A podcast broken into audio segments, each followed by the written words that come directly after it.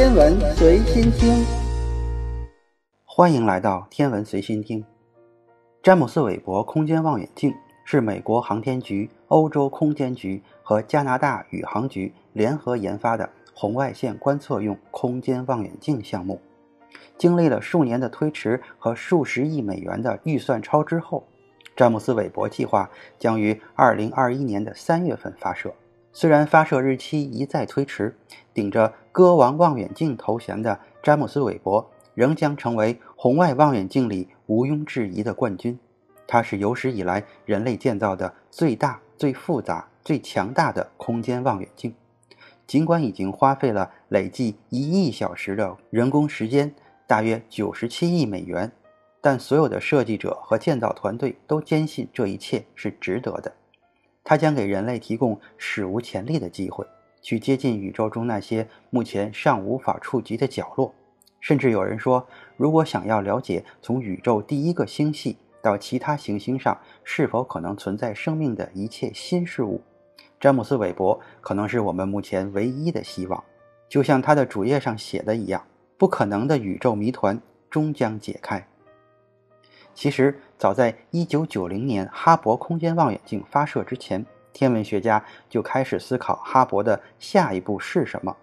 在高地球轨道上安装十米被动冷却的近红外望远镜，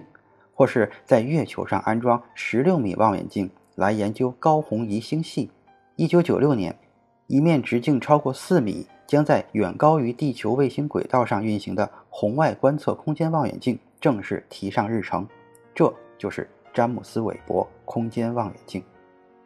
二零零二年，建造团队和指导小组选定完毕，这架望远镜被正式命名为韦伯空间望远镜。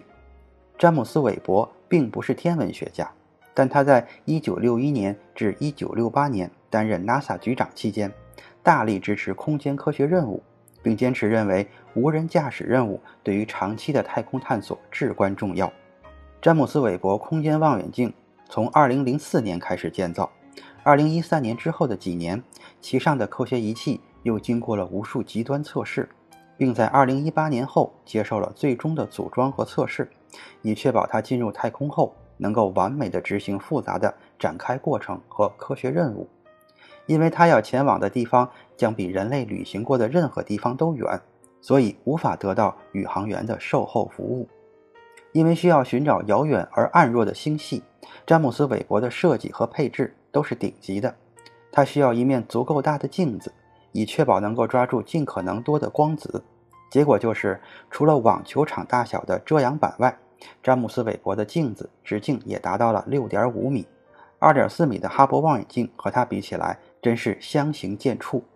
詹姆斯·韦伯实在太大了，比目前使用的任何火箭整流罩都要宽得多。显然，把镜子粘在火箭侧面并不是一个可行的解决方案，所以 NASA 的工程师把镜子分成了十八个六角形的镜子，这些六角形镜将被折叠起来塞进火箭。到时，如果一切顺利的话，在发射几天后，詹姆斯·韦伯将前往他的观察点，然后完成一套令人眼花缭乱的变形流程，正式上岗。我们都知道，光污染阻碍光学望远镜观测。而红外光污染却来自有温度的一切物体，比如人体产生大约一百瓦的红外辐射，地球本身也相当温暖，即使是望远镜本身身处温室也会发出红外线，因此在地面上进行红外天文观测实在是太难了。也正因如此，空间红外望远镜詹姆斯·韦伯只能背井离乡，去离地球约一百五十万千米的拉格朗日点 L 二上工作。但你可能要问了，那太阳呢？的确，作为太阳系的居民，我们无时无刻不在感受着太阳的温暖，满满都是红外辐射。即使詹姆斯·韦伯距离地球一百五十万千米远，还是摆脱不了太阳的关照。为了解决这个问题，红外空间望远镜的设计者们有两个选择：最常见的是使用主动冷却系统，将望远镜冷却到适合观测红外波段所需的温度。但这也限制了望远镜的寿命，因为冷却剂的耗尽就已经等于望远镜的寿命到了极限。詹姆斯·韦伯采用的是另一种另辟蹊径的办法，一把巨大而昂贵的太阳伞将它保护，让它处于一个温度稳定的阴影之下，大约是零下二百二十三摄氏度。这对于他将要研究的红外波长来说是极其理想的。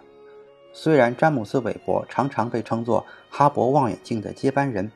但其实这个说法并不准确。哈勃是光学望远镜，它捕捉的波长与人眼工作的波长相近。就像一个绕轨道运行的太空巨眼，而詹姆斯·韦伯将完成在红外波段进行观测。换句话说，詹姆斯·韦伯将研究的宇宙在很大程度上是人类所看不到的。那么，为什么要选择红外波段呢？首先，宇宙中有些天体在红外波段的观测效果更好，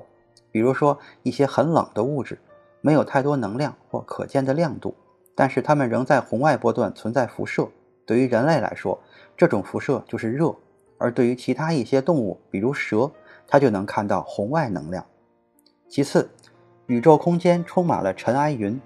但由于可见光波长短而窄，容易被尘埃粒子散射或吸收，所以常常被尘埃挡住，无法被我们看到。幸运的是，波长更长的红外光可以更容易地从尘埃中穿过。因此，探测红外光的仪器能够看到尘埃中发出的红外光的物体。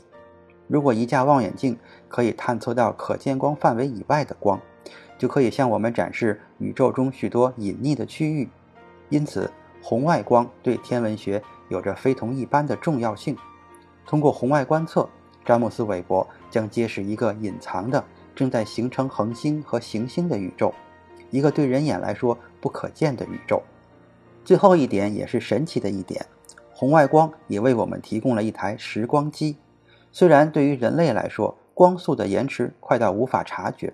但在天文学上，我们常常会面对这样一个事实：光从月球到地球需要1.3秒，光在宇宙的广阔空间中传播，更需要很多很多年才能够到达我们这里。当来自远古第一个星系发出的光穿过太空时，宇宙的膨胀将它原本波长较短的紫外光和可见光拉伸到红外波段，这一过程被称为宇宙红移。尽管天文学已经有一千多年的历史，仰望繁星满天的天空仍让我们感到敬畏。直到二十世纪初，大多数人仍然认为银河系是唯一的宇宙岛。但今天我们知道了，银河系不过是宇宙中众多星系中的平凡一员。詹姆斯·韦伯的前辈空间望远镜已经彻底地改变了我们对宇宙及人类在宇宙中位置的认识。接下来，文武双全的詹姆斯·韦伯将向我们揭示隐藏的宇宙更久远的过去，笼罩在尘埃中的恒星、其他星球大气中的水、宇宙中第一次形成星系的过程，甚至来自于宇宙中最古老星系的第一缕光线。天文学家估计。自从宇宙六十亿岁以来，几乎所有的大型星系都至少经历过一次大合并。詹姆斯·韦伯将重现这段大型星系的战国史，阐明星系形成的过程。我们也知道，几乎所有的星系的心脏位置都有一个黑洞。所以，究竟是巨大的早期恒星坍缩形成了第一个黑洞，随后形成星系聚集在其周围，还是恒星首先通过万有引力聚集在一起，然后形成的黑洞？詹姆斯·韦伯将帮助我们揭秘星系和黑洞之间的关系。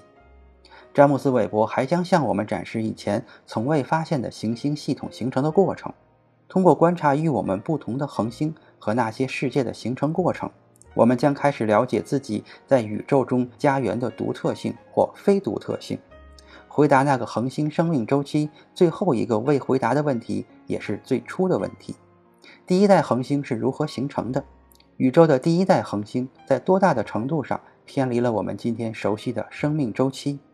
黑洞在早期恒星演化成银河系这样的大星系的过程中扮演了什么角色？詹姆斯·韦伯将阅读宇宙中最古老的红外光，填补关于恒星生命周期史上最早几章的空白。